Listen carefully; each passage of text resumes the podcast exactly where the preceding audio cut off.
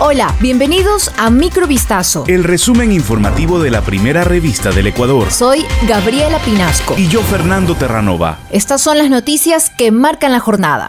Un deslave dentro de una mina en Saruma mantiene a tres mineros atrapados desde hace unas 48 horas, por lo que miembros del cuerpo de bomberos y otros equipos de rescate intensifican las labores de búsqueda. El incidente ocurrió este sábado 22 de octubre en la provincia de El Oro.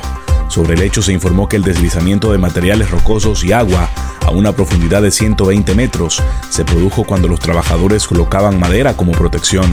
William Calle fue removido de la jefatura de la comandancia de la subzona de Esmeraldas cinco días después de haber hablado de manera pública sobre los problemas de inseguridad en la provincia verde. El coronel, quien llevaba 20 días en el puesto, ahora ocupará el cargo de coordinador del proceso electoral. Por su parte, el coronel Olger Cortés es el nuevo jefe de la Policía Nacional en el Cantón Esmeraldas, según un oficio, mientras que el general Fausto Buenaño es el jefe de la Zona 1, que comprende las provincias de Esmeraldas, Carchi, Imbabura y Sucumbíos. El cambio ocurre días después de que Calle habló en Radio FM Mundo del poder que tienen bandas como los Tiguerones, dentro y fuera de la cárcel, y reconoció que el Estado debe tener mayor intervención.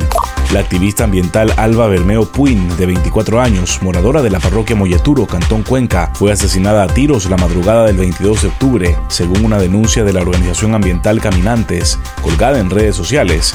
Bermeo fue eliminada presuntamente por personas involucradas en actividades mineras de oro. La organización indicó que el pasado 21 de octubre, personas involucradas en minería de la comunidad de Cochapamba y del cantón Ponce Enríquez se dirigieron con dos furgones hacia una concesión minera con el objeto de sacar de allí material aurífero, pero la policía detuvo el camión por presión de la comunidad. En ese momento, la defensora habría estado regresando de un viaje en su grúa con su hermano y llegaron hasta el control Tamarindo, sin embargo, cerca del ingreso de la vía Cochapamba, personas irreconocibles habrían disparado contra la grúa y uno de los proyectiles impactó el pecho de la defensora embarazada.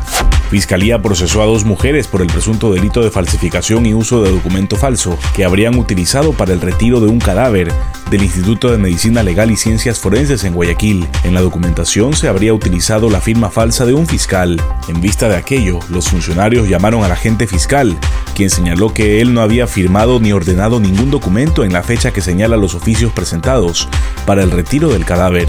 El multimillonario Rishi Sunak fue designado este lunes por los diputados conservadores británicos como su nuevo líder y próximo primer ministro, en reemplazo de Liz Truss, lo que lo convertirá en el primer mandatario del país surgido de una minoría étnica, dos meses después de fracasar en su primer intento de liderar el Partido Conservador y encabezar el Ejecutivo.